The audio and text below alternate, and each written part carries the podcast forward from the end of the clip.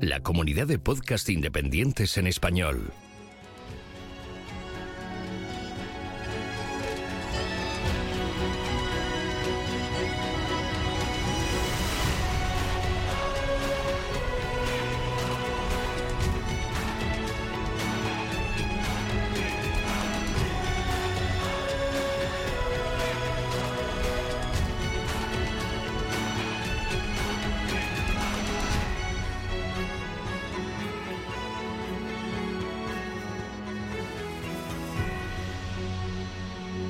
Bienvenido a GeoCastaway.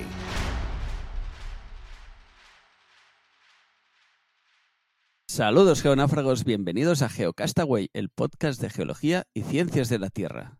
Estamos en el episodio 110, a ver si sabéis cómo se dice eso. Eh, si no lo digo yo en un momento, o sea... Sí, porque yo no tengo ni idea. Centésimo décimo. Ah, bueno. Y había dicho centagésimo deceno. Pues no. No, no se acerca para nada. no, a lo mejor en latín es así, pero en español no. Pero c- 110 no es 3, es que era 8 en, en binario o algo de eso. En binario, sí, eso Ah. quizás lo, lo acierto más. yo. No lo sé. Ah, no, sería, octavo, sería 6. Octavo. Pues, pues sexto. Sexto. Bueno, en números romanos tampoco lo sabría poner hoy en día, así que no me voy a meter en ningún jardín. CX. Va, mira, pues tampoco era tan complicado. No.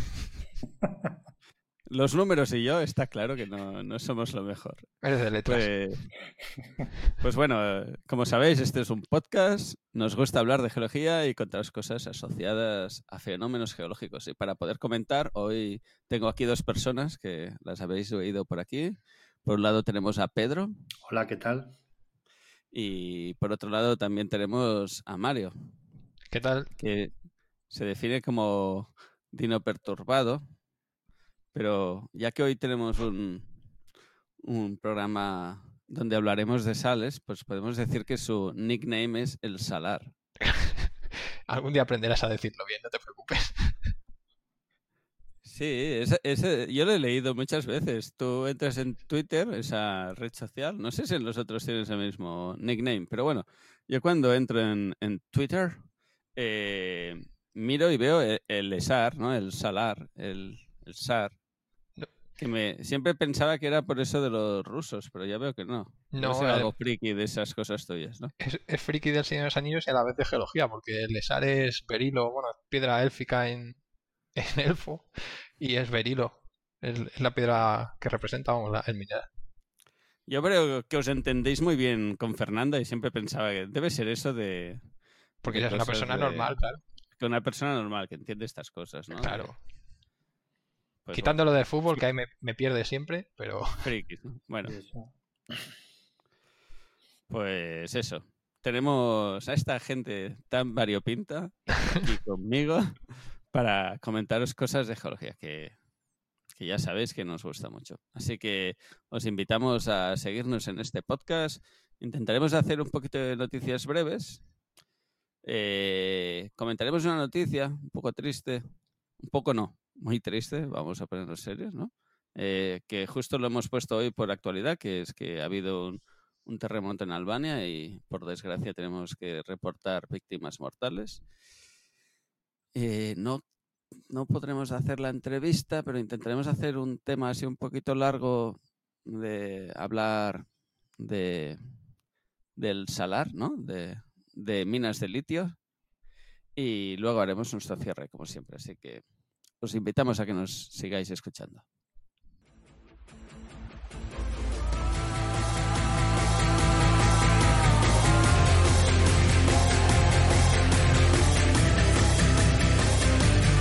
Envíanos tus comentarios, preguntas o sugerencias a geocastaway.gmail.com. Puedes escribirnos en nuestra web geocastaway.com. Búscanos en Facebook y en Twitter. Y escúchanos también a través de iTunes, Evox o Miro.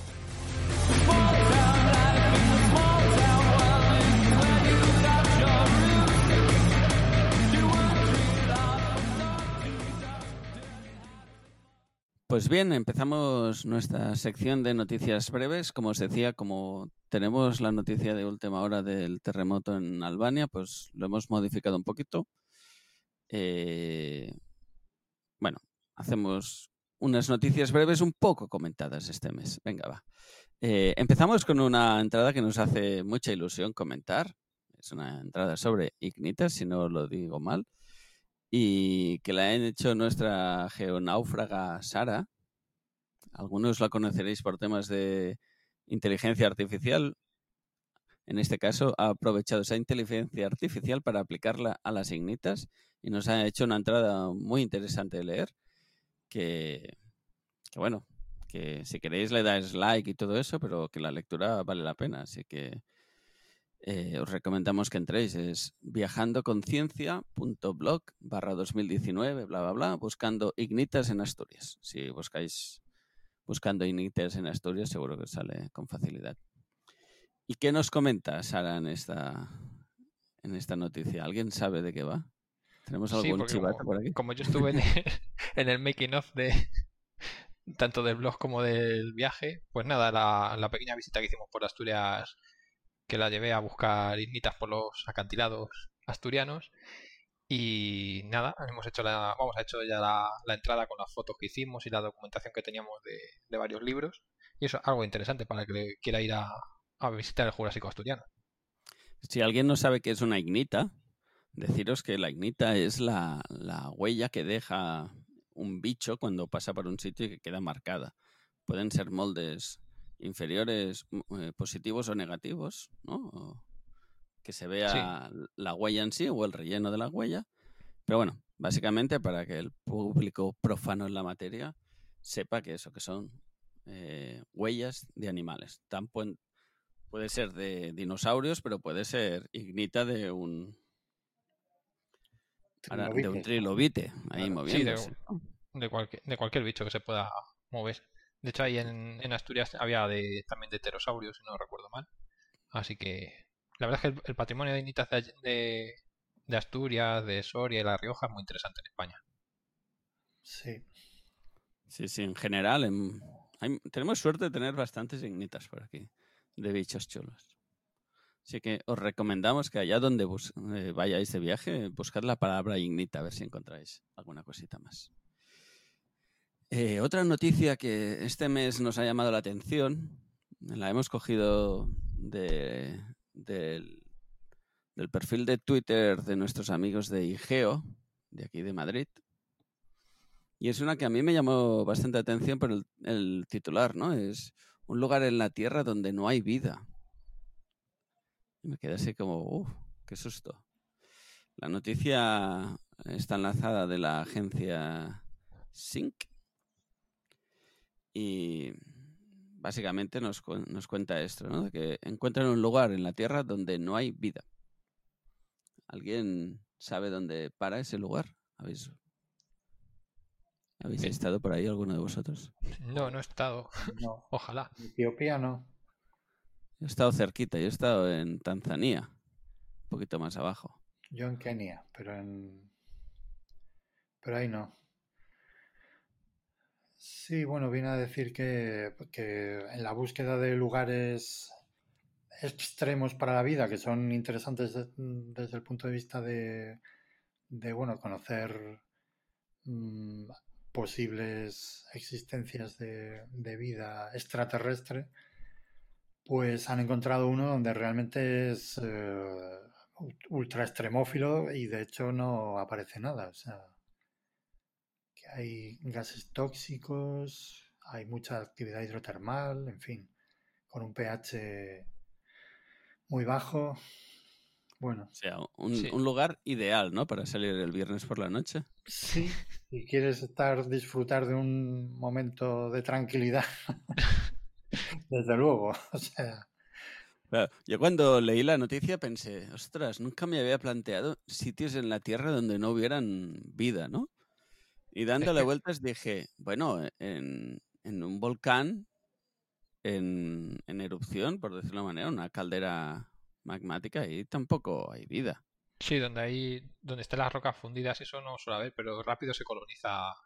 Y lo, lo importante de este sitio es que es, es, que son fuentes hidrotermales. Normalmente en cualquier fuente hidrotermal de la Tierra siempre hay vida asociada. Yo que sé, por ejemplo, me estoy acordando la de Yellowstone.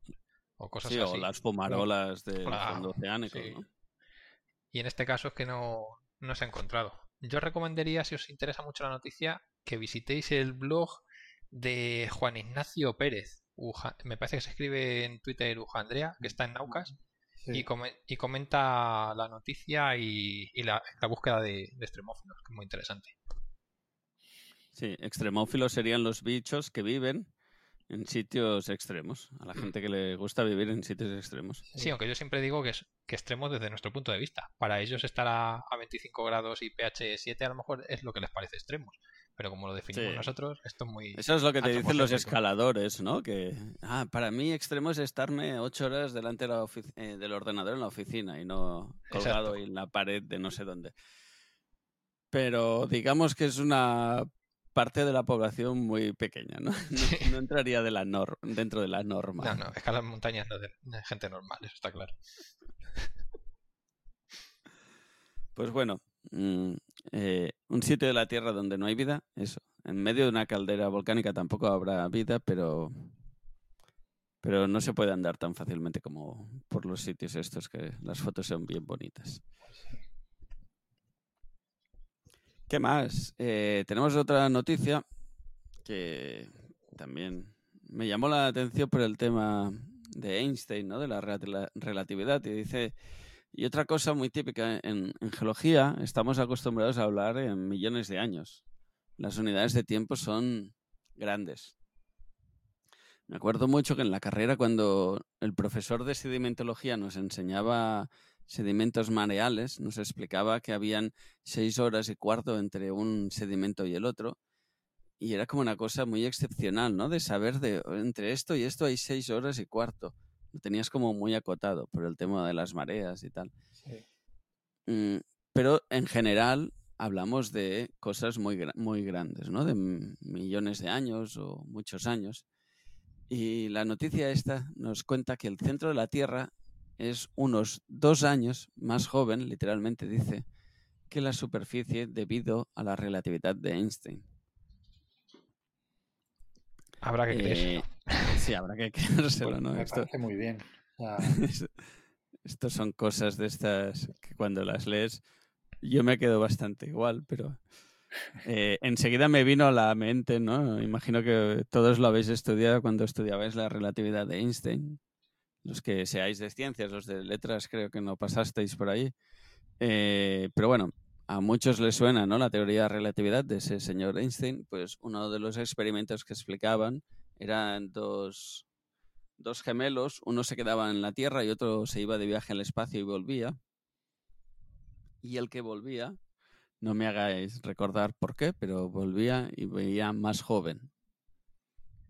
Pues entiendo que esto que están comentando del centro de la Tierra eh, pasa algo similar, porque realmente si estamos hablando de dos años es que hay una pequeña diferencia de edad muy cortita. Bueno, dos eh, años. Sí, bueno, Ten en cuenta la corrección para los. Esto no lo tiene que decir Jorge mejor, pero para la corrección para los satélites en órbita es de. son milisegundos, yo creo, o algo así nada más. Pues se tiene en cuenta el efecto relativista de. Por la velocidad a la que están viajando con, con referencia a la superficie. Y dos años con respecto a unos milisegundos es. Claro, Son muchos imagino, órdenes de magnitud. Si, si sumas muchos años, ¿no? Si se calcula la edad y, y le Sí, vas no sé, sumando porque- esos milisegundos. no sé. Sí, pues además nos estamos metiendo aquí en un jardín porque Sí, yo iba a decir, nos estamos ser metiendo- ¿Alguien se ha leído la noticia? Sí, alguien ha entendido la noticia que es distinto. Se la dejaremos a Coffee Break, que también está por allí Sara, que, que nos la comente. Esa gente sabe más que nosotros y seguro que nos la explica muy bien. Desde aquí animamos a los oyentes de Geocastaway a escuchar Coffee Break. Eh, y por último tenemos una noticia de estas que a mí me gusta poner porque son curiosas, ¿no? De, es, es una noticia de que dice que unos científicos han encontrado una oruga eh, preservada excepcionalmente, ¿no? En ámbar. Y realmente cuando entras y ves las fotos, real, dices, ostras, sí que está muy bien conservada porque se ve a la perfección. Es impresionante. Eh, os invitamos a que busquéis el enlace, ya os lo colgaremos y entréis. Pero se ve una oruga que podría ser eh, de ahora mismo, de, de, estas que a veces corren por casa en primavera. Ahora en invierno no, no deben haber tantas, pero en, primavera seguro que hay más. Eh, y es la gracia del ámbar, ¿no? Que como el ámbar, sabréis, es como una, como una resina que cae de los árboles y a veces atrapa animales, ¿no? Eh, si no recuerdo mal, hablamos una vez de una rana, ¿puede ser? ¿Alguien? Sí, eh, de, o de alguna salamanquesa de, de, de la República Dominicana o por allí. Ahora no me acuerdo, pero sí, había algún anfibio que estuvimos hablando que había quedado también muy bien preservado. Y en este caso nos presentan una oruga que le cayó la gota de resina por encima y se quedó ahí tal cual y está preservada con una perfección brutal. Y estábamos mirando y se le ven dos patitas delante muy bonitas. Que Mario me ha dicho que sabe alguna historia sobre esas patitas. No, es la, es la típica oruga que, que, pertenece a la familia Geomatridae, que son estas que van andando como a, a pellizcos, lo llamo yo.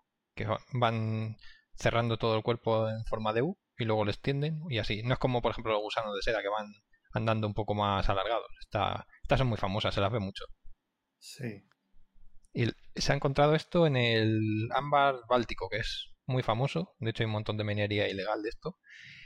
Y luego un poco más abajo la noticia también comenta sobre un miriápodo o un mil pies de la zona de también famosísima de Myanmar, que tienen un, un ámbar espectacular que se han encontrado hasta trozos de dinosaurio dentro.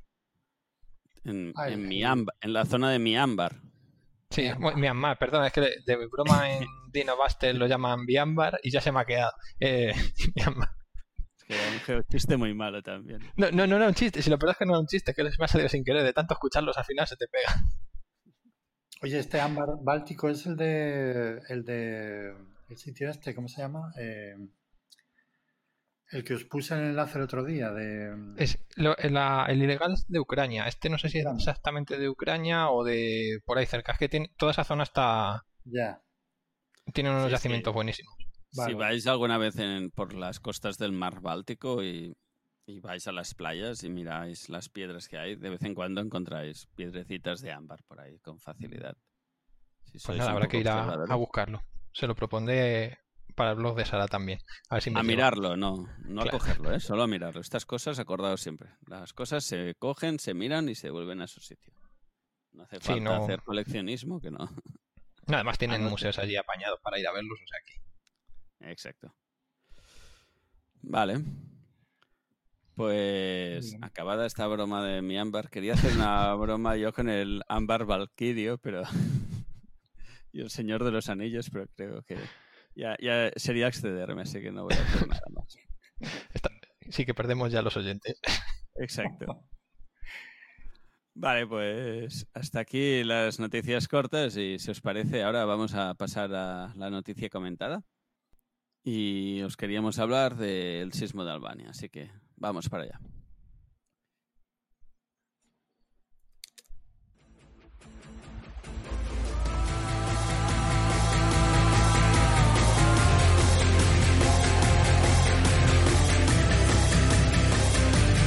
Envíanos tus comentarios, preguntas o sugerencias a geocastaway.gmail.com. Puedes escribirnos en nuestra web geocastaway.com. Búscanos en Facebook y en Twitter. Y escúchanos también a través de iTunes, Evox o Miro.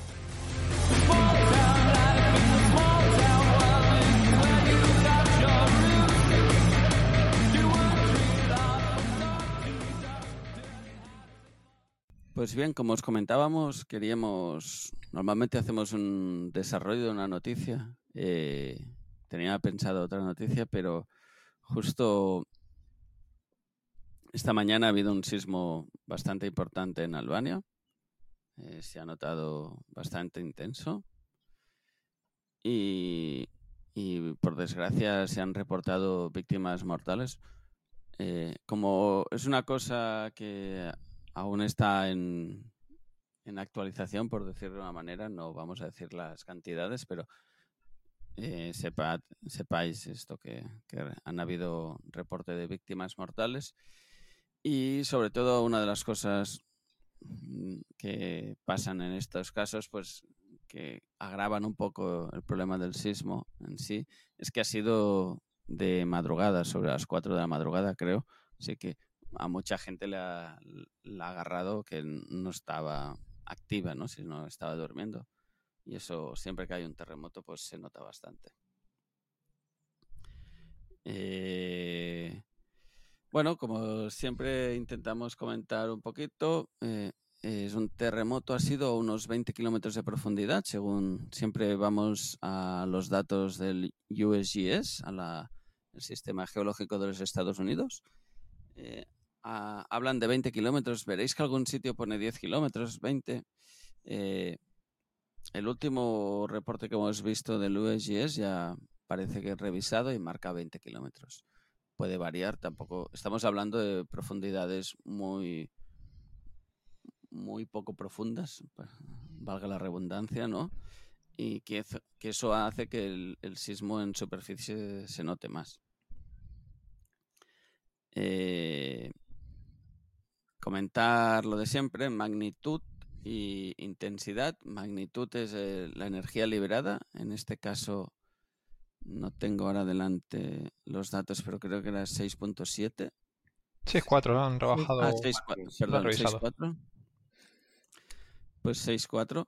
Eh, esto es la magnitud, que es la, una cuantificación de la energía liberada. Y por otro lado tenemos la intensidad, que es cómo la población o cómo se percibe ese, ese sismo. Que en este caso estamos hablando de intensidades 9 reportadas por la propia gente. Que eso implica que son unos daños muy fuertes. 9 sobre 12, sí, es una barbaridad. 9 sobre 12. Hmm. Estamos en intensidades muy fuertes. Eh, eh, siempre hago un poco, si alguna vez me habéis escuchado aquí en el podcast, hago un poco la referencia a esta, eh, la magnitud es como un, como un dato séptico. Como a ti si te dicen, estoy a 39 de fiebre, pero hay gente que con 39 de fiebre se levanta y se va a trabajar y aquí no pasa nada. Y en cambio hay zonas, eh, hay, personas, perdón, que con 39 de fiebre están tiradas en la cama y no se pueden ni mover, ¿no? a un, mismo indicador, ¿no? a una misma información que es 39 de fiebre, eh, un cuerpo puede reaccionar de una manera u otra. Pues en el, en el mundo de los terremotos también pasa algo parecido.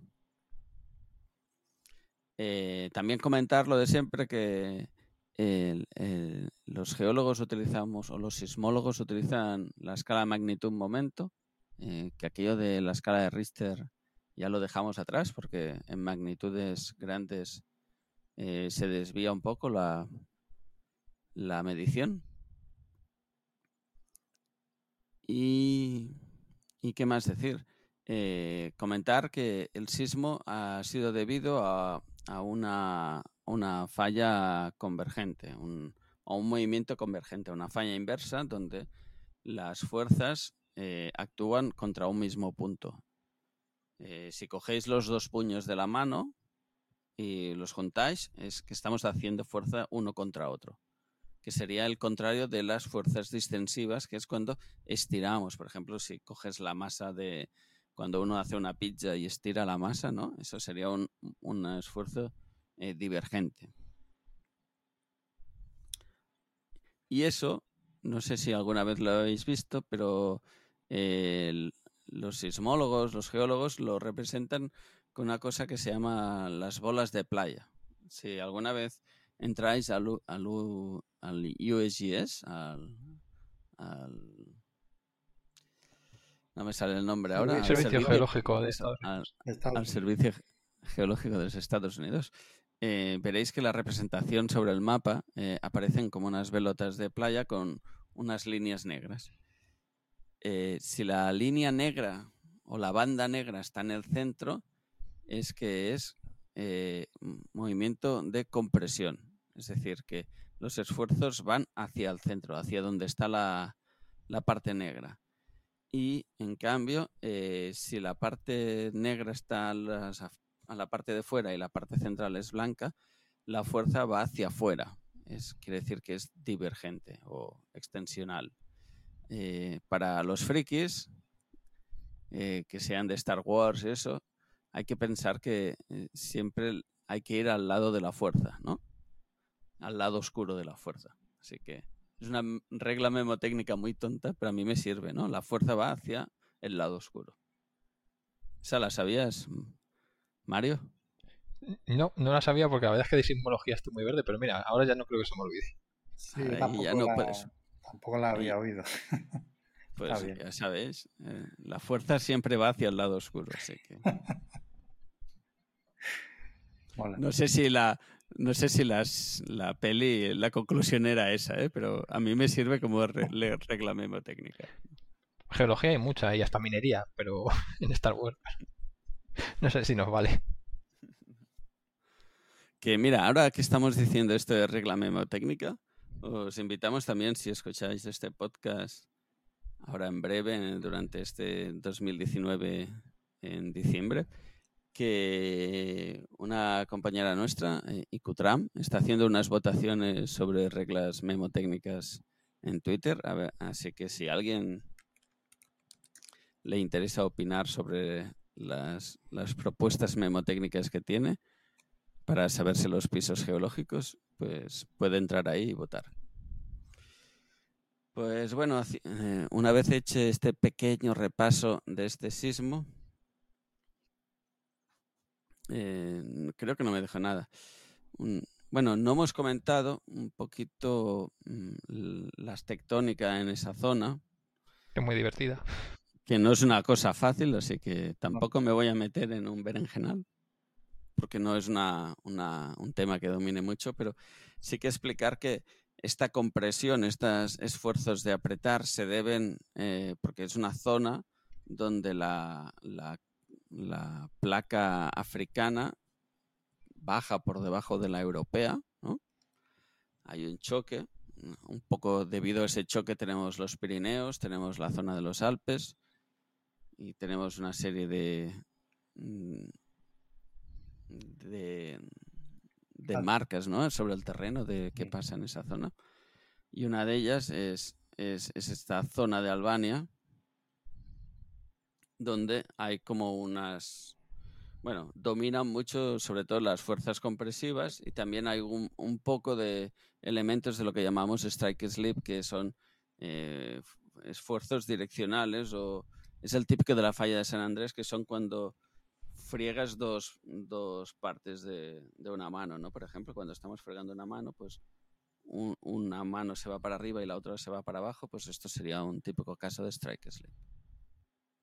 No sé si vosotros conocéis un poquito más la tectónica de, esa zona, pero yo siempre me ha parecido el límite este Europa-África a veces se pinta así con una línea muy fácil, pero realmente es un, límite bastante complicado. Sí, es muy complicado. Porque además, además tiene no es no es actual, es de viene desde desde un poco antes incluso de, de la rotura de Pangea, o sea, Aquí lo que está ocurriendo es que el antiguo océano de Tetis se está cerrando y lleva cerrándose, pues eso, ya mucho tiempo. Y los últimos reductos del, antiguo Tetis quedan en el Mediterráneo y toda esa zona desde, pues como tú decías, desde Pirineos, pero también las Béticas, eh, los Alpes, toda la zona de, de los Balcanes, toda la zona de, Turquía y hasta el Himalaya, pues es esa, ese empuje del hemisferio sur hacia el norte que pues hace que sea una zona bastante activa.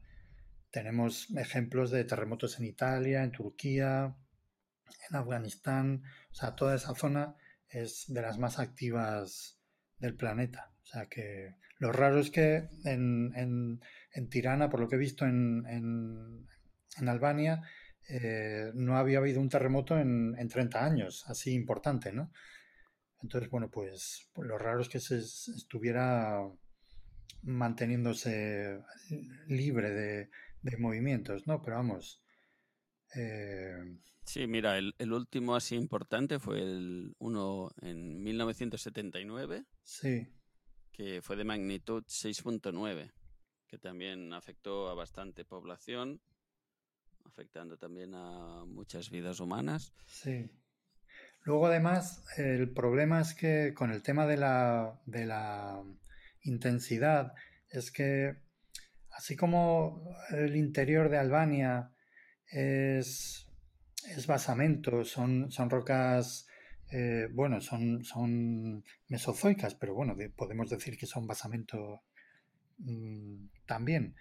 Eh, la zona de la costa, que es donde ha sido el, el- terremoto, y sobre todo Tirana, que está, estoy viendo en el mapa y mm, parece que está en una zona más bien llana, eso lo, eso lo que implica es que la geología es, es muy moderna y claro, en estos, en estos terrenos que no son de basamento, que no son terrenos duros, eh, la intensidad se, es- Amplifica, dispara. ¿no? Sí, se dispara porque, porque el, el suelo transmite muy, más fácilmente el- las ondas sísmicas, ¿no? Entonces, claro, eh, un terremoto de 6,4 que en cualquier otro lugar mm, no provocaría absolutamente nada, pues claro, una zona donde, donde la geología es, es eh, de cobertera más que de basamento, pues provoca unas intensidades muy altas. Y además me imagino yo que en Albania mucha eh, arquitectura sismo resistente no, no tendrán. ¿eh? No, no, a la vista está Sí, de sí. las imágenes que hay de estos días, hay de hoy. Pero, y sobre todo, hoy lo comentaba alguien que desde aquí siempre os animamos a, a seguir en temas de, de sismos, que es Paco Almanzor. Eh, comentaba mucho esto, que se veían roturas y que claramente la norma sismo resistente dejaba mucho que desear sí, en los, bueno, en los edificios. es un país muy pobre. O sea, realmente yo lo conozco un poco porque estuve allí en un congreso y, y bueno, pues es un país mm, recién salido de un régimen comunista de los más, de los más salvajes que ha habido y bueno, pues, pues no tiene mucho, mucho desarrollo. O sea, entonces, bueno, evidentemente las construcciones que hay ahí pues son las que pudiera haber aquí hace, yo qué sé, 70 años. O sea, poniéndonos optimistas, claro.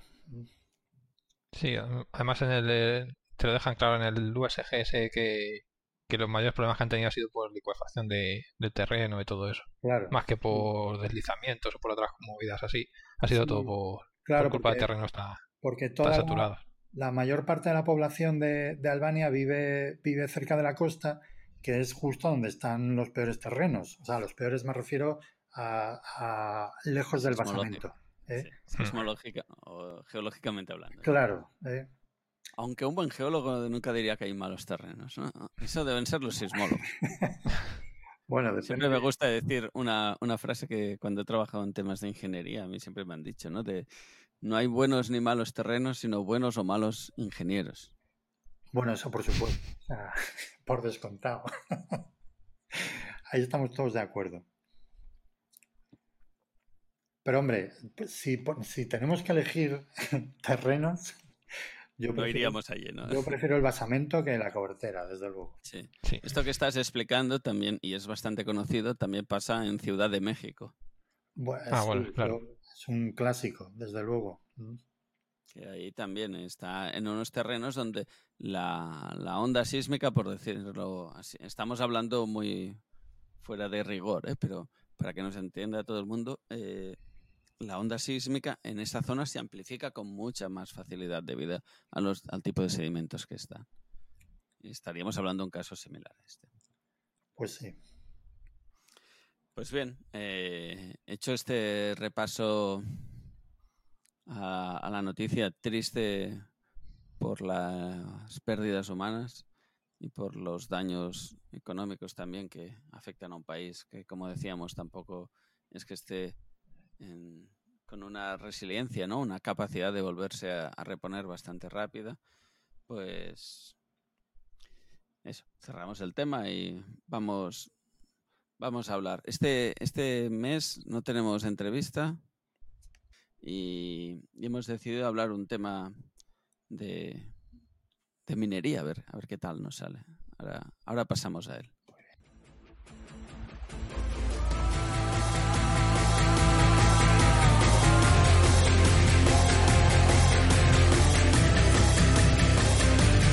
Envíanos tus comentarios, preguntas o sugerencias a geocastaway.gmail.com Puedes escribirnos en nuestra web geocastaway.com. Búscanos en Facebook y en Twitter. Y escúchanos también a través de iTunes, Evox o Miro.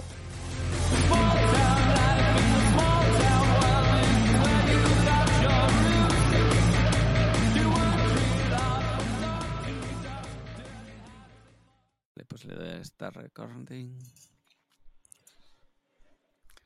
Muy bien. Pues 3, 2, 1. Pues bien, geonáufragos, eh, entramos al que habitualmente es el espacio entrevista. Este, mes lo hacemos en, en versión tema a comentar y hemos decidido hablar un poquito de la minería del litio. ¿Y por qué? ¿Por qué hablamos de la minería del litio? Pues porque estos días han habido bastantes noticias respecto al cambio del gobierno en la zona de Bolivia. No sé si os habéis enterado. Ahora le llaman cambio de gobierno. En mi época esto, cuando yo era más joven, se le llamaba un, golpe de Estado, pero he estado estudiando, investigando, ¿no? A ver si era un golpe de Estado o no, y, y he visto que no está tan claro.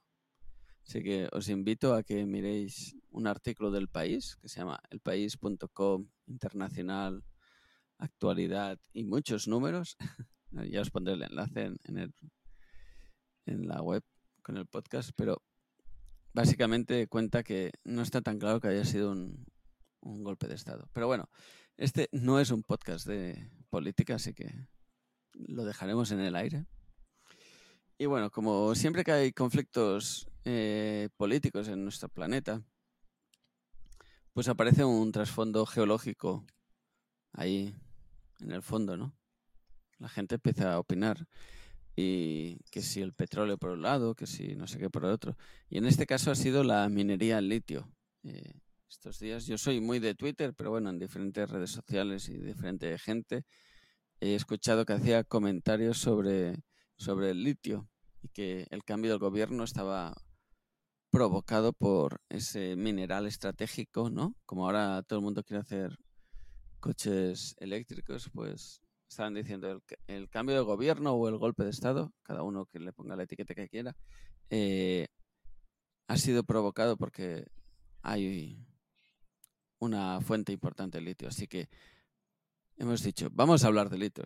No vamos a hablar de geopolítica, no, no esperéis conspiraciones contra el gobierno ni nada. Solo queremos aprovechar el hecho que ha pasado para hablar de litio. Así que Vamos a ver un poquito qué es eso del litio. Bueno, del litio, según nos cuenta la, Wikipedia y, si nos acordamos de la tabla periódica, es un elemento químico que tiene símbolo Li, número atómico 3, que eso lo convierte en muy reactivo por la configuración electrónica que tiene, que es 1S2, 2S1, no sé si recordáis un poco de, química, y al tener ese electrón suelto, pues se vuelve muy reactivo en contacto con el agua o con el oxígeno y por eso no se encuentra casi nunca o nunca con de forma nativa como la plata o el oro. Aparece siempre asociado en, silicatos o con otros hidróxidos o en sales, etcétera. Y se utiliza ahora mismo para sobre todo para baterías, es por lo que tiene tanta importancia para las baterías eléctricas. Y eh, también se tiene eh, utilizaciones de tipo eh, para psicología, en psiquiatría, para el tra trastorno bipolar para la cerámica se utilizaba antes, que ya nos contará un poquito más de ello Pedro, supongo ahora cuando hablemos, porque se utilizaba como fundente. Y poco más que, que comentar de esto. Bueno, una, sí, añ una... añadiros que se, se, me había olvidado lo de la geotabla, que luego os pasará el, enlace Oscar en el, en el programa, que se habló sobre, sobre este elemento en, pues, en el Twitter de... Espera, que no encuentro el enlace ahora. Bueno, si buscáis bueno, Geotabla, pues, pues este año que se han ido haciendo, sí, eh, se han ido lo... haciendo aportaciones de diferentes tipos de, elementos de la tabla periódica desde un punto de vista geológico. Sí, lo hizo, si la queréis seguir en Twitter, arroba puente84, MPV, que es ingeniera química. Química, sí. Que os, os recomendamos mucho que miréis los tweets que he ido haciendo sobre la geotabla, porque realmente hay un trabajo detrás impresionante, súper interesante.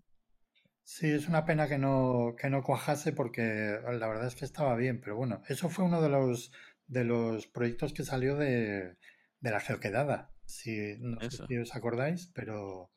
Sí, sí, me acuerdo perfectamente. Salió de allí, sí, sí. Y, jo, la verdad es que estuvo, mientras duró, estuvo muy bien, la verdad es que moló. Y esta chica se, se, apuntó desde el principio y la verdad es que muy bien, hizo unos hilos muy, muy chulos sobre, sobre el tema y hablaba del litio, claro, de, bueno, de curiosidades, ¿no? Que siempre está bien conocer. Yo os puedo contar, si queréis, eh, bueno, un poco eh, qué, tipos de yacimientos hay de, litio. Queremos al experto en yacimientos. Claro, lo que decía Mario de que es muy reactivo, efectivamente es verdad, es muy reactivo. De hecho, también es, es desde el punto de vista magmático, digamos, es, es, compatible, o sea, entra en la estructura de los minerales muy bien porque es, es un ion muy pequeñito y con una valencia muy baja, de tal manera que, que entra en cualquier estructura de cualquier mineral, no como otros elementos que son más grandes y que les cuesta un poco, un poco más entrar. Sí, esto a veces en, en química, ¿no? Si nos semejanamos los, los, ¿cómo os diría ahora yo? Los minerales como si fuera una cajita, ¿no? Sí. Pensad que hay como otros minerales que podemos meter dentro de esa caja si son suficientemente, lo que dice ahora Pedro, ¿no? Pequeñitos, ¿no? Y los puedes meter en la caja y cerrarlos y ahí se quedan. Si fueran cosas más grandes, ¿no? Como una bola más grande, no, te entraría dentro de la cajita. En este caso estaríamos hablando de un elemento que sí, que tiene esa capacidad de entrar con facilidad dentro de la estructura. Pues sí, pero además de entrar eh, fácilmente en la estructura, eh, otra cosa también que tiene es que es, muy soluble, de manera que lo que y muy reactivo, ¿no? Lo que, lo que realmente eh, condiciona los yacimientos de litio es, este hecho de que es muy, muy soluble. Porque, claro, el, litio, a pesar de ser uno de los elementos de, peso atómico más bajo, pues es muy poco abundante en, la Tierra. Eh, entonces, bueno, pues para que haya un yacimiento, para que esté concentrado lo suficientemente como para ser explotable, ¿eh? Pues tiene que, tiene que haber un proceso secundario que lo, que lo concentre, ¿no? Y básicamente, por lo que he visto, los dos procesos principales que lo concentran son, por un lado, la diferenciación, la propia diferenciación magmática, parece ser que el litio se concentra en, o uno de los, uno de los yacimientos más importantes de litio son las pegmatitas, de tal manera que es en los, a pesar de ser compatible, se queda concentrado en los em, últimos estadios de, evolución magmática que dan lugar a las pegmatitas, ¿vale? Cuando tenemos una cámara magmática que va cristalizando eh, diferentes minerales y que va formando diferentes rocas, pues va quedando un, líquido, un magma residual. Y ese magma residual se va enriqueciendo en una serie de, elementos que finalmente dan lugar a unas rocas que se llaman pegmatitas. Bueno, pues en esas pegmatitas es donde se concentra el, litio. Y luego, eh, sobre todo, otra de las de los yacimientos más importantes de, litio son las almueras. ¿eh? Por procesos de evaporación se van concentrando eh, este elemento y bueno, pues, pues hay un montón de yacimientos relacionados con, este proceso de, evaporación. No solamente salmueras, digamos, eh, superficiales, controladas por, por la acción del sol, sino salmueras, llamémoslas endógenas controladas por, fluidos hidrotermales. ¿eh?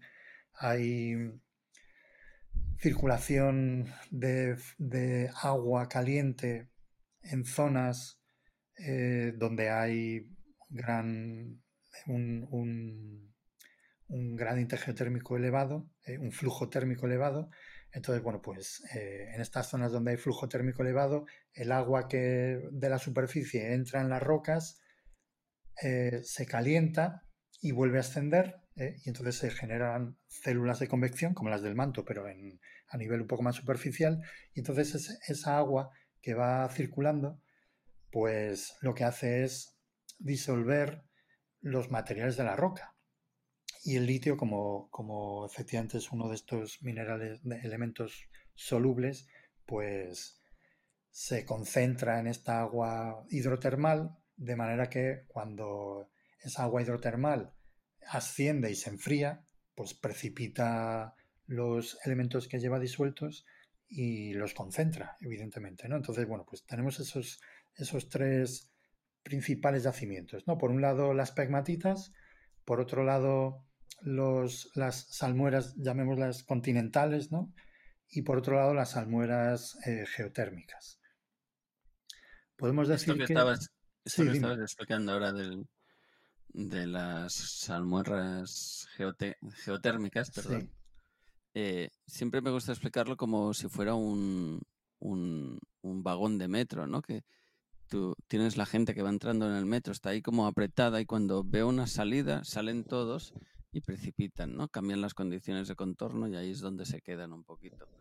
Eh, por eso eh, en el campo, ¿no? Cuando a veces muchas veces en, rocas metamórficas se ven muy bien los filones, ¿no? De, donde ha precipitado un mineral por esa, por esa reacción de que está en un sitio muy apretado y, encuentra una vía de escape y ahí es donde cambian las condiciones físico-químicas, ya sea temperatura o sea presión, y hace que vayan precipitando esos minerales. Pues sí. No sé, si he dicho mucha barbaridad, pero. No, no, es. Yo me lo imagino bastante así. Sí, es justo eso, ¿no? Un, como en Madrid que tenemos una línea circular, pues una, una de las Avenida de América, por ejemplo, que es una, estación importante que tiene varias varios conexiones, ¿no? Pues eso sería el lugar donde, donde precipita la gente del metro, ¿no? Exacto. Y en otros sería donde se meten, claro. Sí, otra, pues... otra cosa de los yacimientos estos secundarios, en el caso de las salinas, supongo que también tiene importancia dónde están localizados eh, porque tienen que ser sitios secos obligatoriamente para que no los lave la lluvia. Sí, claro. Que pasará como con los nitratos, los yacimientos estos importantes de nitratos, que tienen que estar localizados en unas áreas muy determinadas del, globo que se dan las condiciones exactas de, sequedad ambiental y de no precipitaciones, no aguas superficiales, etcétera. Sí, porque efectivamente eh, ya os digo que el, litio es, bastante soluble, entonces, bueno, pues eh, tiene que ser, tienen que ser climas extremos. Eh, y de hecho estoy viendo aquí un mapa de, con la localización de los principales yacimientos de litio y efectivamente pues en la zona del interior de China hay, hay bastantes de estas salmueras continentales y, en, y luego lo que se llama el triángulo de... ¿Cómo se llama? El triángulo de... El triángulo del litio. Del litio, ¿no? Que está entre, entre Chile, Argentina y Bolivia. ¿eh? Que están aquí, pues eso, toda esa zona del altiplano. En esa palabra, a mí me, hay una palabra que me gusta mucho en el cono sur, que siempre me ha gustado mucho. Pues sí, además justo aquí que tiene forma de cono, o sea que... Exacto. Ya lo junta pues, que se, junta ahí también que, es una, una alta presión constante de, vientos secos, que por eso está ahí el, cerca del desierto de Atacama y todo eso. Claro. Se dan las condiciones. Está protegido del mar por la cordillera, no tiene solo cae aire seco y frío de, arriba, si no recuerdo mal, por, claro. y luego la tiene, atmosférica. Tiene eh, de área fuente eh, todas las rocas volcánicas de, los Andes. O sea, todo, claro, todo el, todo el litio que pueda venir del, del interior de la Tierra es lavado y concentrado en esos, en esos lugares. ¿no? Luego, luego tenemos, así como curiosidad, ¿no? porque, bueno, estoy viendo los yacimientos de pegmatitas es que es muy curioso porque están en, Australia, sobre todo, pero hay también en China, hay, veo que hay también en Brasil, en la zona de Canadá y del este de Estados Unidos y en, bueno, en África, en el sur, en Finlandia creo que es, y, y en la península también hay. Entonces veo, por lo que puedo intuir, estos terrenos donde hay pegmatitas son terrenos antiguos, o sea que son pegmatitas eh, orogénicas realmente, o sea, son, son concentrados eh, originados durante la formación de las montañas. ¿eh? Que yo creo que eso es, eso es importante porque le da, bueno, un, un valor añadido al metamorfismo, que es a lo que yo me dedico normalmente, que quiere decir que el metamorfismo es un proceso, o sea, que la formación de montañas que, que da lugar al metamorfismo también es un proceso que eh, ayuda a concentrar elementos, ¿eh? como por ejemplo este del litio que puede ser, mm, bueno, mm, estratégico en este momento, ¿no? Y bueno, lo que decías antes, Mario, del tema de, los usos del litio, claro, antes eh, el uso principal que se le daba, aparte del médico, era el de fundente. ¿eh? El litio, eh, cuando tú lo incorporas a un, material, tiene la capacidad de disminuir el punto de fusión.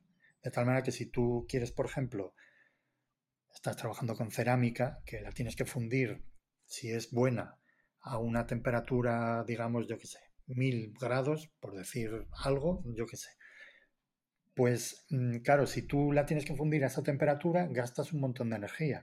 Pero si tú sabes que añadiendo un elemento en concreto, disminuyes ese punto de fusión, gastas mucha menos energía y te sale mucho más rentable, ¿no? Bueno, pues el litio es uno de esos elementos que sirve para bajar el punto de fusión de, la cerámica y hacer que sea un poco más rentable mm, trabajar con ella.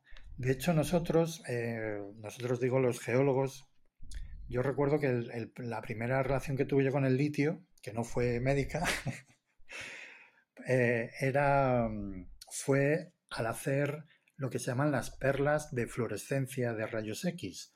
Cuando tú quieres hacer un análisis de fluorescencia de rayos X, tienes que fundir una roca. Claro, si, si tú fundes una roca ígnea félsica que funde a lo mejor a 700 grados, pues bien, pero si quieres fundir una peridotita, pues la tienes que poner a 1100 por lo menos, eso seguro. O sea, y eso es muy complicado. Entonces, porque esas temperaturas en un horno normal de laboratorio no se alcanzan.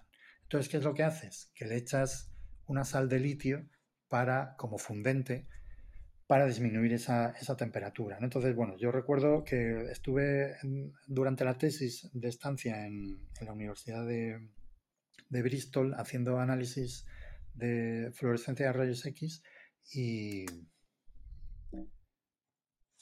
y bueno, pues una de las, una de las cosas que tenía que hacer era mm, meter fundente de, litio en, la roca para conseguir fundirla bien, ¿no? Y conseguir una, una perla para fluorescencia potable. Pues sí, a mí una de las cosas de todo esto que estábamos hablando, una de las cosas que siempre me ha llamado la atención y me costó un poquito entender, quizá fue incluso acabada la carrera y todo, es que normalmente cuando encuentras sal en un yacimiento, en un sitio, es porque hay poca presencia de agua, ¿no? Porque si no esa, esa sal no estaría, ¿no? Tiene que ser un sitio como muy estable, ¿no? Por eso a veces se habla que los mejores sitios para para guardar mm, materiales muy peligrosos y tal son minas de sal, porque son sitios muy estables. Aunque el material en sí es un material muy inestable, que tú pillas una manguera de agua y te lo puedes cargar, ¿no? Hmm. No sé si...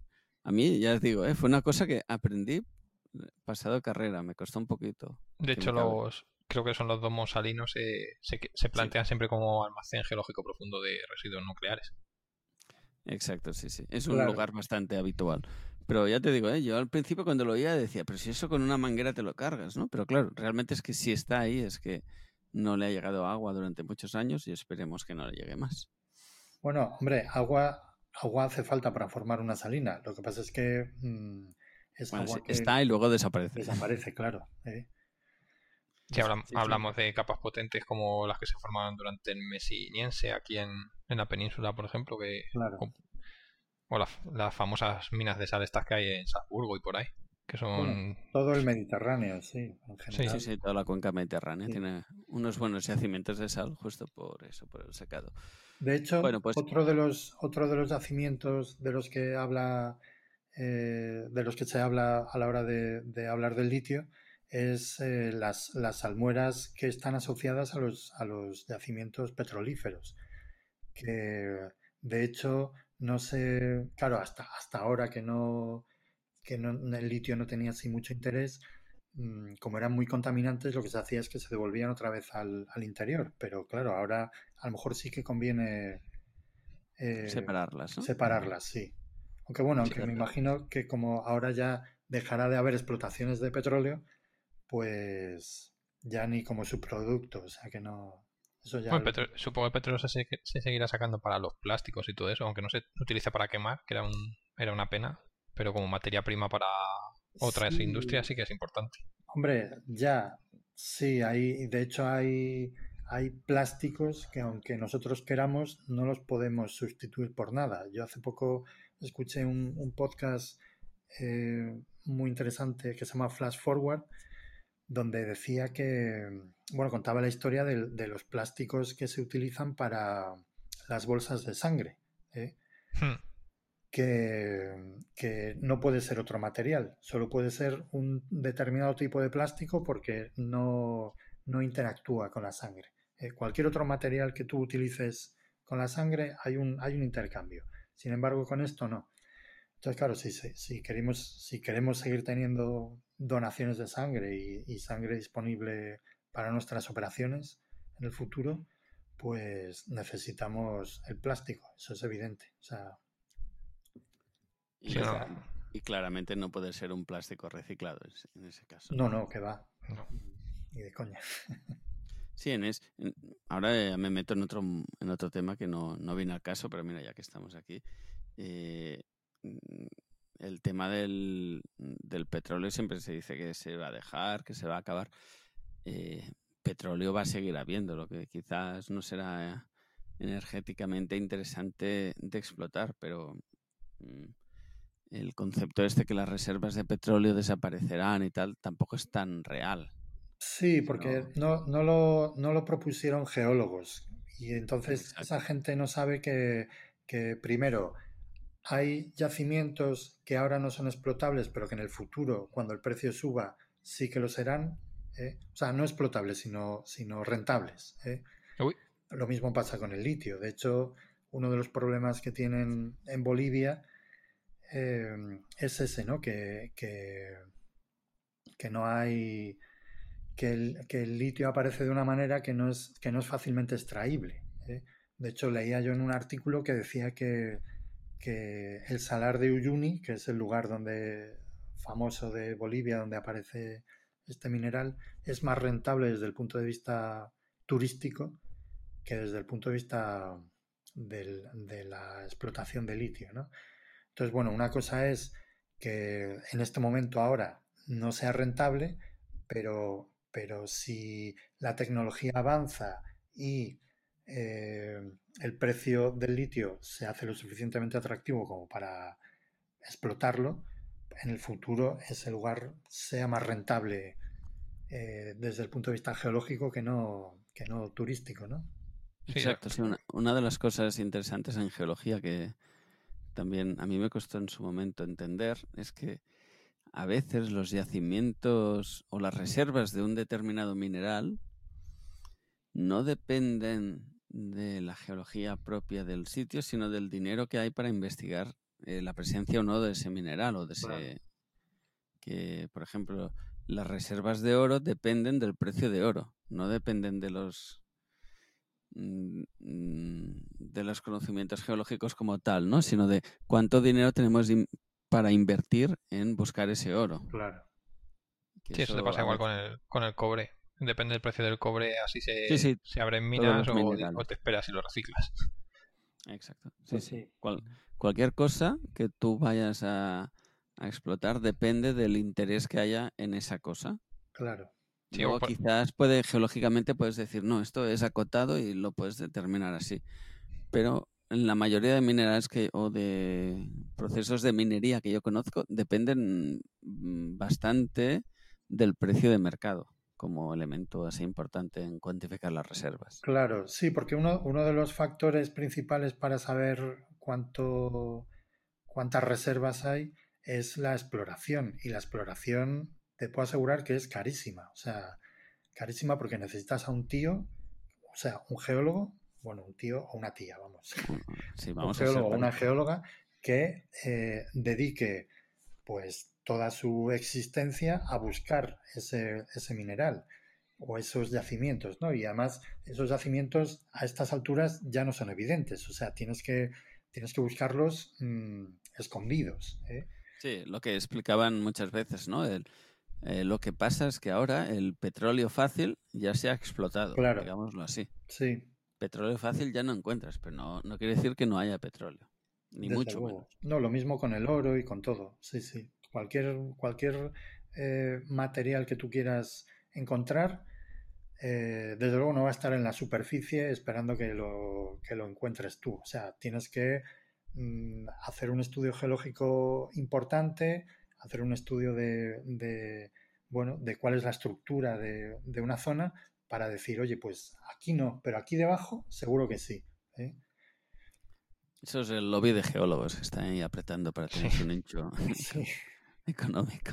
No, Pues- te, puede pasar como en el yacimiento de aquí de, de España, que antes se explotaba para un tipo de, de minerales o de compuestos que se quería buscar de, de esas rocas y lo que se consideraba a lo mejor antes estériles, ahora lo, analizado desde el punto de vista del litio te interesa.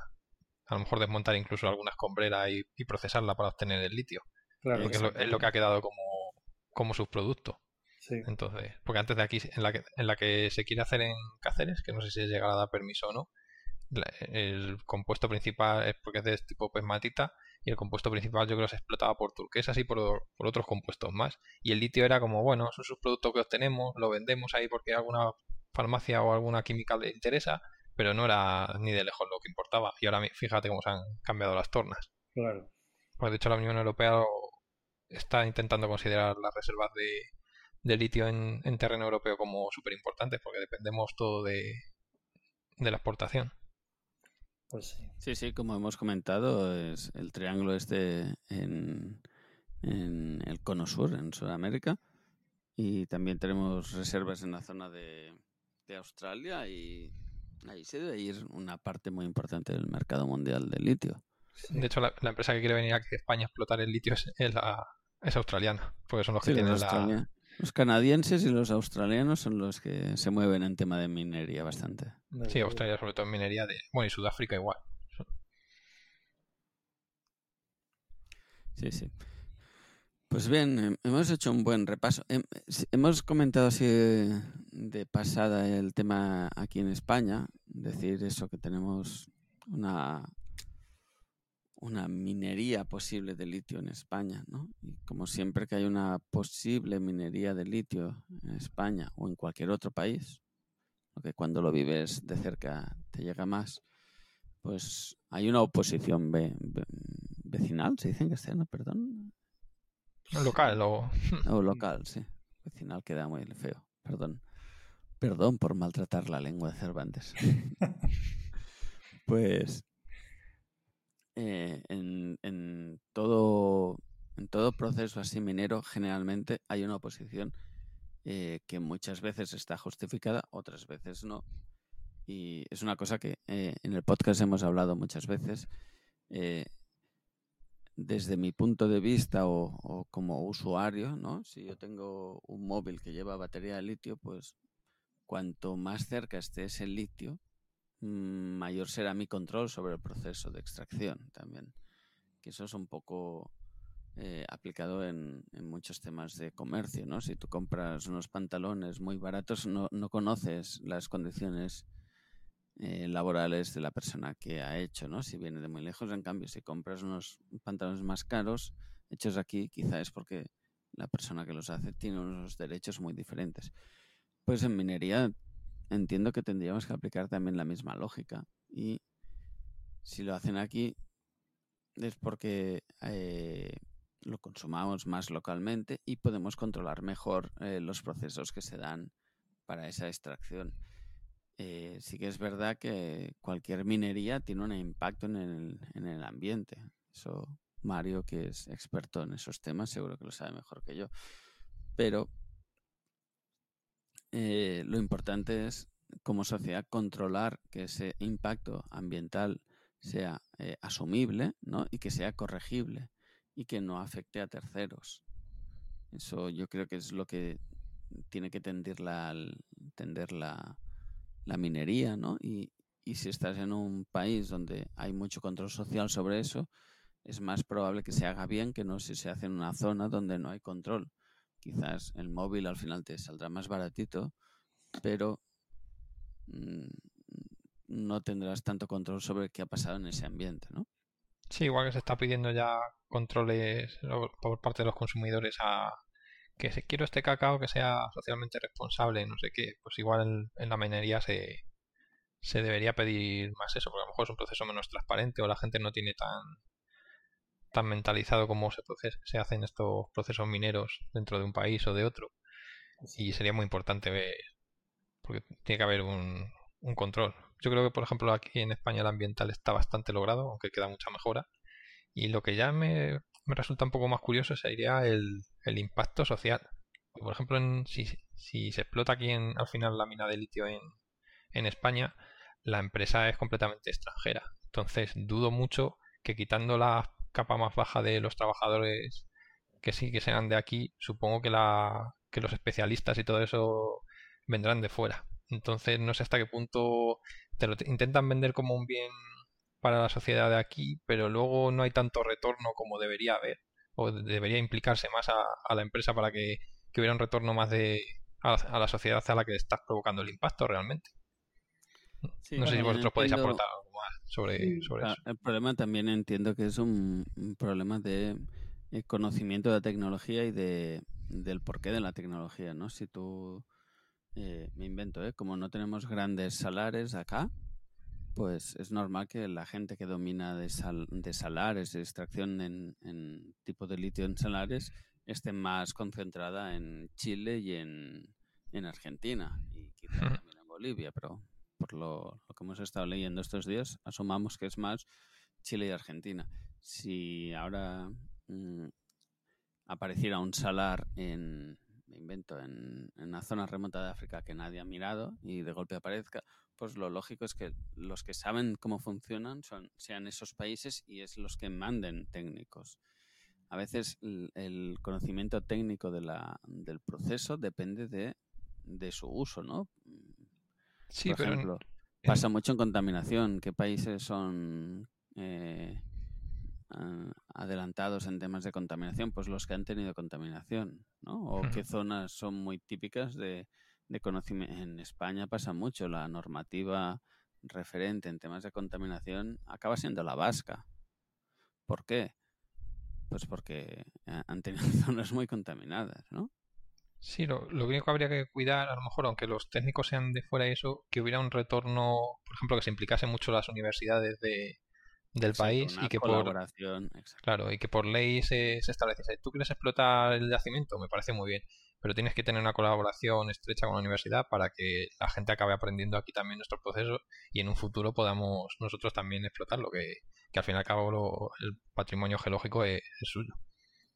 Yo creo que esa, esa parte de, del retorno que, dices tú, Mario, eh, bueno, es, es responsabilidad de, de, los políticos, ¿no? Que deben negociar con las empresas mm, qué es lo que tienen que hacer. Porque yo recuerdo, por ejemplo, en una mina que conozco yo más o menos bien, que es la de Touro en, Galicia, pues a mí me contaban que en los buenos tiempos en los que funcionaba la minería de, cobre allí, eh, tenían, tenían un, comedor comunal donde iban no solamente los trabajadores, sino toda la gente del pueblo y del pueblo y de los pueblos de alrededor a comer allí. O sea, y luego cuando esa cantera o mina dejó de ser explotada, eh, algunos de los terrenos que quedaron libres se hicieron como se, se, construyeron eh,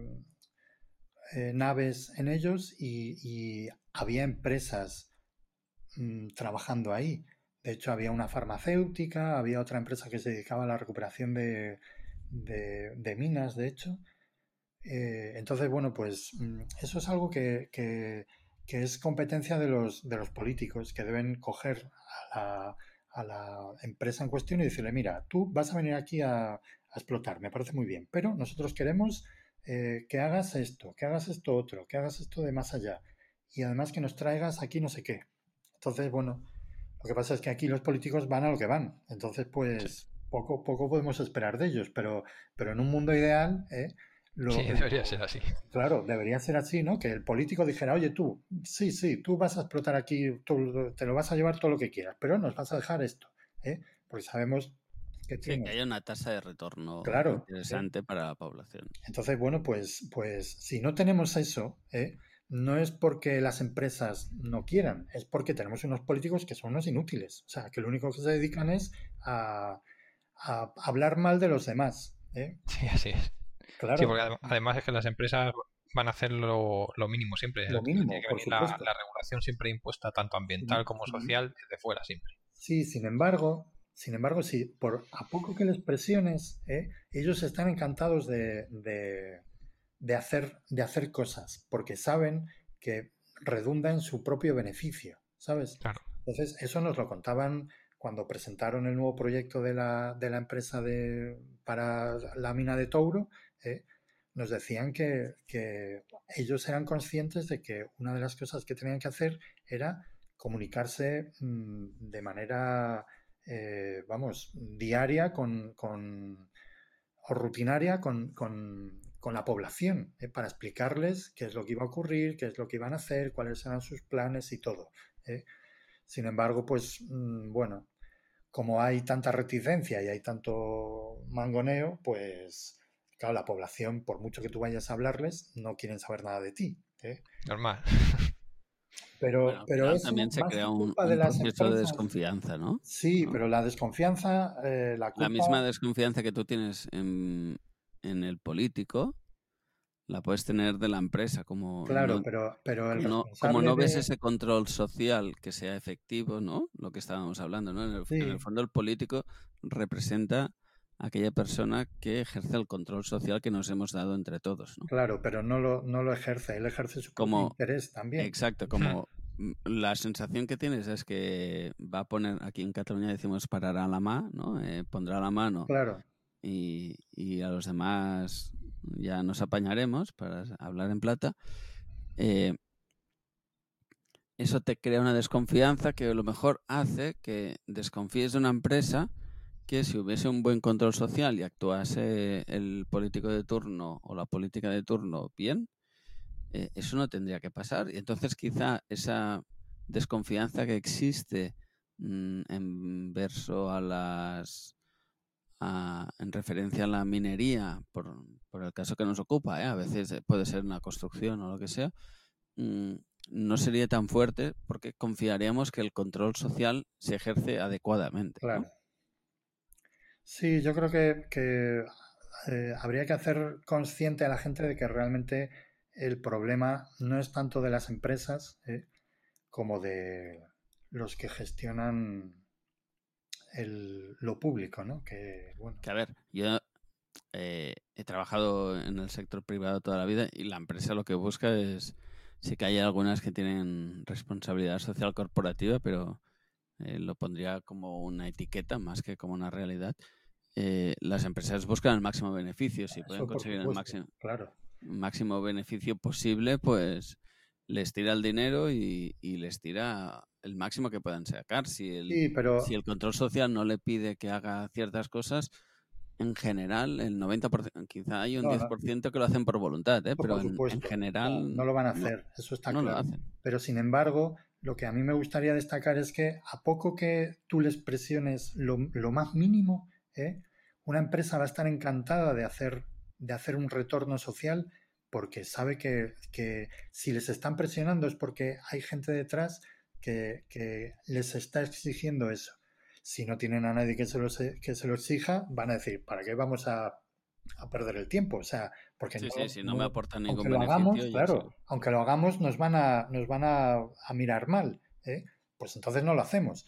Pero si, si hay un político responsable detrás que dice, oye, mira, tú, eh, vale, sí, vas a hacer aquí una minería, pero, pero queremos todas estas contrapartidas, que sean más o menos razonables también, porque claro, la gente también pide, pide por pedir, ¿no? Pero, pero si fuera algo, algo razonable, yo creo que, vamos, está, está claro que la mayor parte de las empresas estarían encantadas de, de hacer un retorno razonable.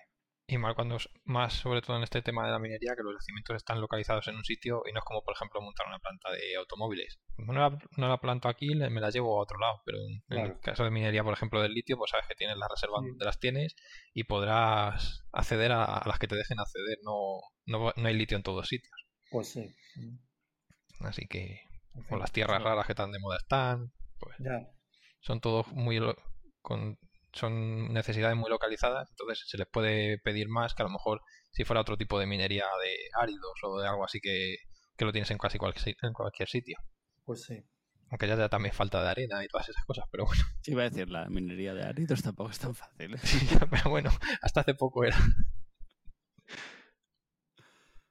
Bueno, eh, yo creo que ya hemos hablado bastante. Sí, para, Siempre se puede hablar más, pero para abrir un debate yo creo que ha estado bien. O sea, Exacto, sí. eh, dejamos a la gente que reflexione en casa. Esto es como las pelis estas buenas, que vas a ver la peli y luego te vas a cenar y comentas la película. ahí, ahí. Eso, que nos, lo- que lo comenten en el Twitter, a ver. Claro, me, me no- gustaría saber gente de, que trabaja en el sector y todo eso, que, qué opina.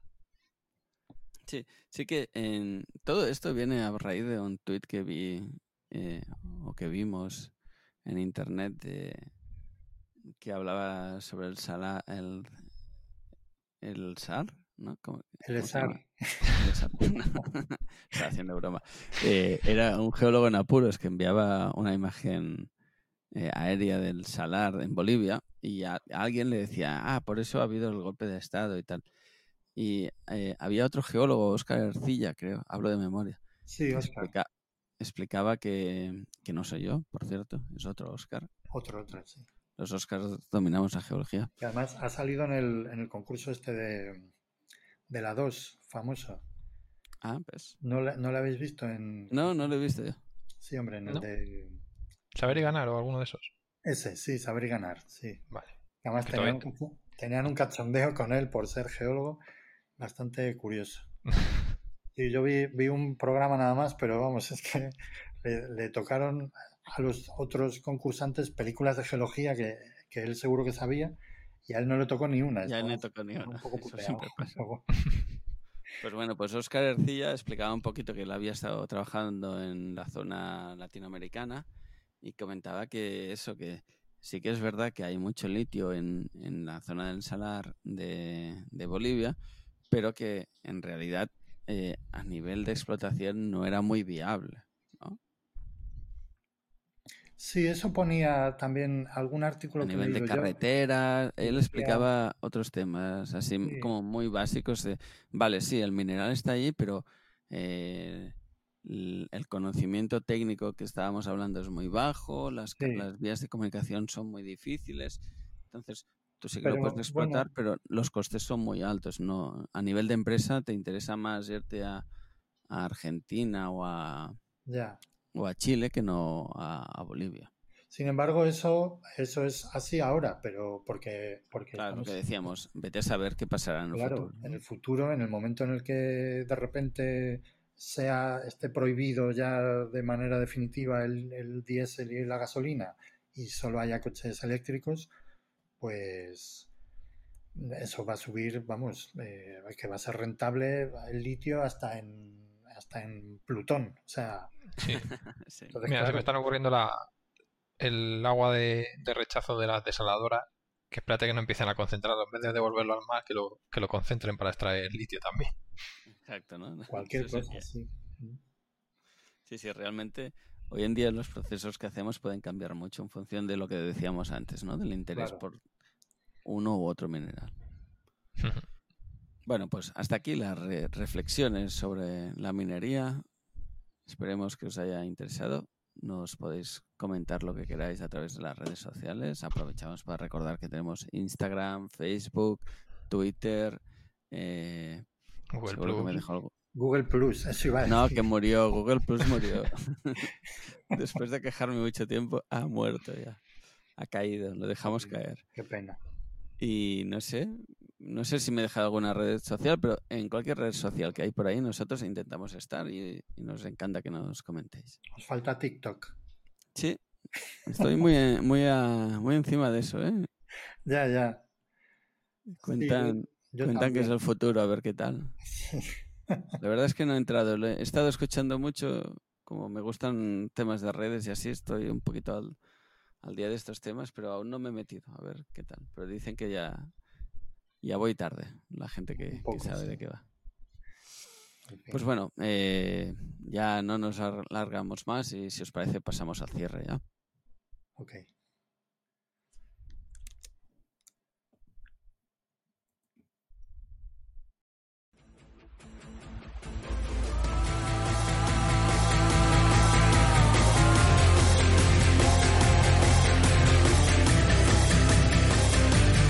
Envíanos tus comentarios, preguntas o sugerencias a geocastaway.gmail.com. Puedes escribirnos en nuestra web geocastaway.com. Búscanos en Facebook y en Twitter. Y escúchanos también a través de iTunes, Evox o Miro.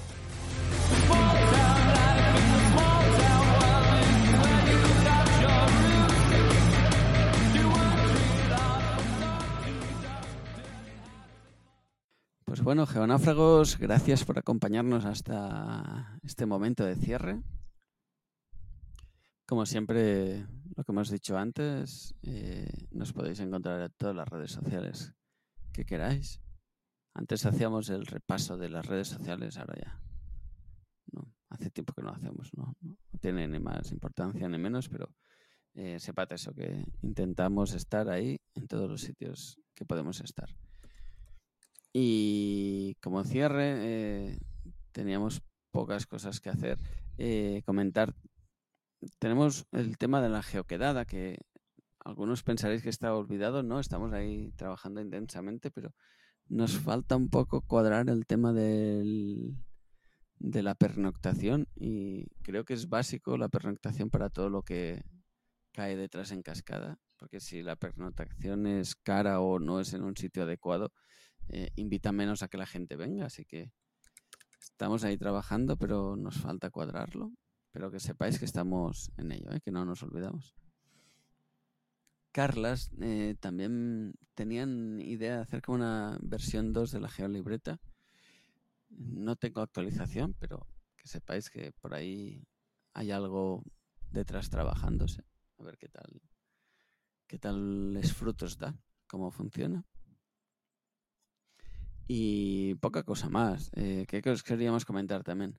Nos queríamos, nos queríamos hacer eh, eco, ¿no? De, de un trabajo que están haciendo la- los compañeros de Geo, que os animamos mucho a que consultéis en las redes sociales, que hacen cosas muy chulas. Y una de las cosas que están haciendo es los viernes en el IGEO.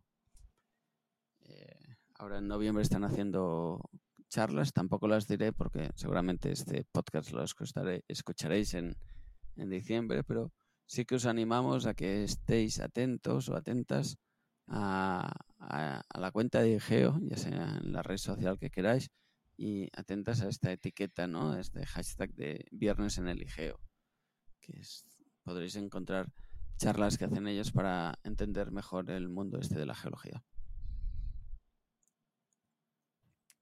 Eh, ¿Qué más? También otra cosa que quería eh, destacar, eh, hoy mismo que estamos grabando este podcast, hemos colgado el, podcast de nuestras compañeras, las chicas oceánicas. Eh, Olga y Desiree, estaba hablando de memoria, no me quería dejar confundir el nombre.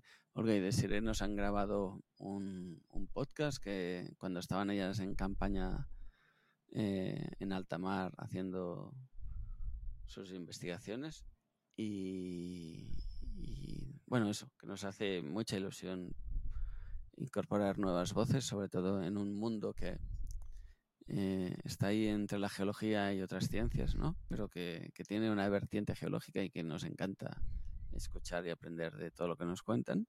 Así que os animamos que estéis muy atentas y muy atentos a lo que nos compartan nos comenten las compañeras de Oceánicas de, eh, estoy alargando porque querría decir el nombre del instituto y no me sale. No sé si. ¿IEO se llaman ellas? Sí, es el. Instituto Español de Oceanografía, ¿no debe Hmm. ser? Sí, la, la, la cuenta de Twitter es arroba oceánicas-io.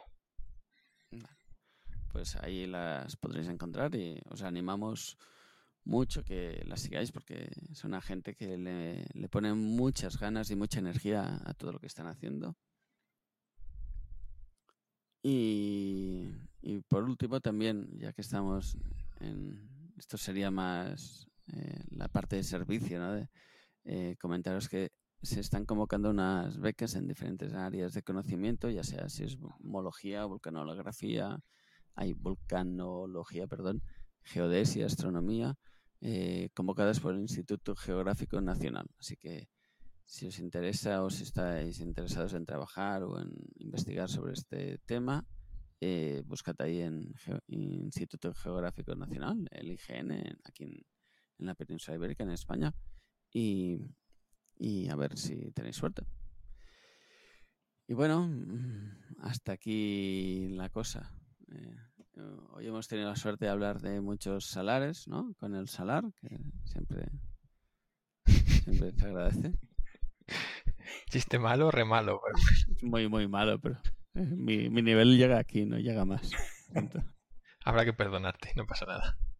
Antes, fuera de Yo... antena, ha habido un chiste muy bueno, pero no sé si, que, si está muy escatológico, vamos a. Sí, un poco. ¿no? Vamos a obviarlo. Vamos a obviarlo. No lo recuerdo yo muy bien, era algo así como. No. ¿Cómo era? Lo de los. Los feldespatos, los ¿no? feldespatos, ¿no? Con el litio, claro, se utilizaban para hacer eh, cerámica, la industria cerámica, para hacer retretes, ¿no? Y... Que les interesaba mucho más que para hacer litio para baterías, ¿no? Sí, algo así. Y bueno, pues que, que fundían muy rápidamente, digamos. muy bien, además.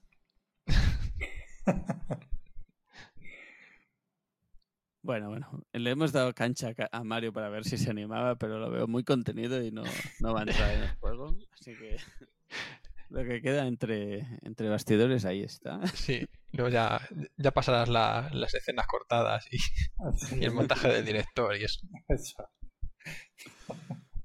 Bueno, pues gracias a todos para, por escucharnos, por estar ahí y nada, os emplazamos a seguir los diferentes podcasts que vamos colgando ya sea a Fernanda, a Naún, a Jorge, a, a Jorge, a África. Eh, sí, eh, Jorge bueno, también antes destacaba a Igeo, a, a IEO, perdón. Eh, Jorge también nos está mandando, ahora vendrá otro que es súper chulo también, así que os invitamos a que estéis muy atentas, y, muy atentos. Y Germán y Mario también, ¿no? Me Germán y Mario, eh, lo tenemos un momentito de baja por ah. temas familiares, pero que sepáis que en breve volverá, tampoco. Sí, porque yo quería destacar, si os habéis quedado con ganas de geochiste, el del mes pasado de, de Mario fue genial. De Mario es que fue genial, sí, sí. muy que bien, las nuevas sí. generaciones se metan ahí al geochiste, eso está Sí, muy sí. bien. Eso es, vamos, Desde aquí, mira, aprovechamos para mandarle un fuerte abrazo ahí. a ellos dos. Y no sé, me, me dejaba África también, que colabora con nosotros.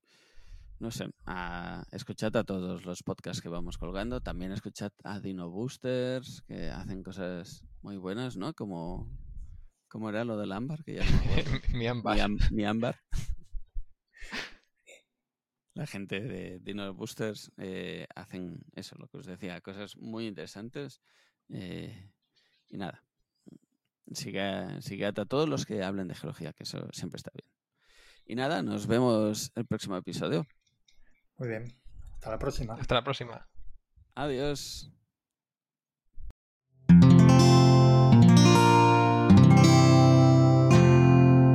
Puedes escuchar más capítulos de este podcast y de todos los que pertenecen a la comunidad Cuonda en cuonda.com.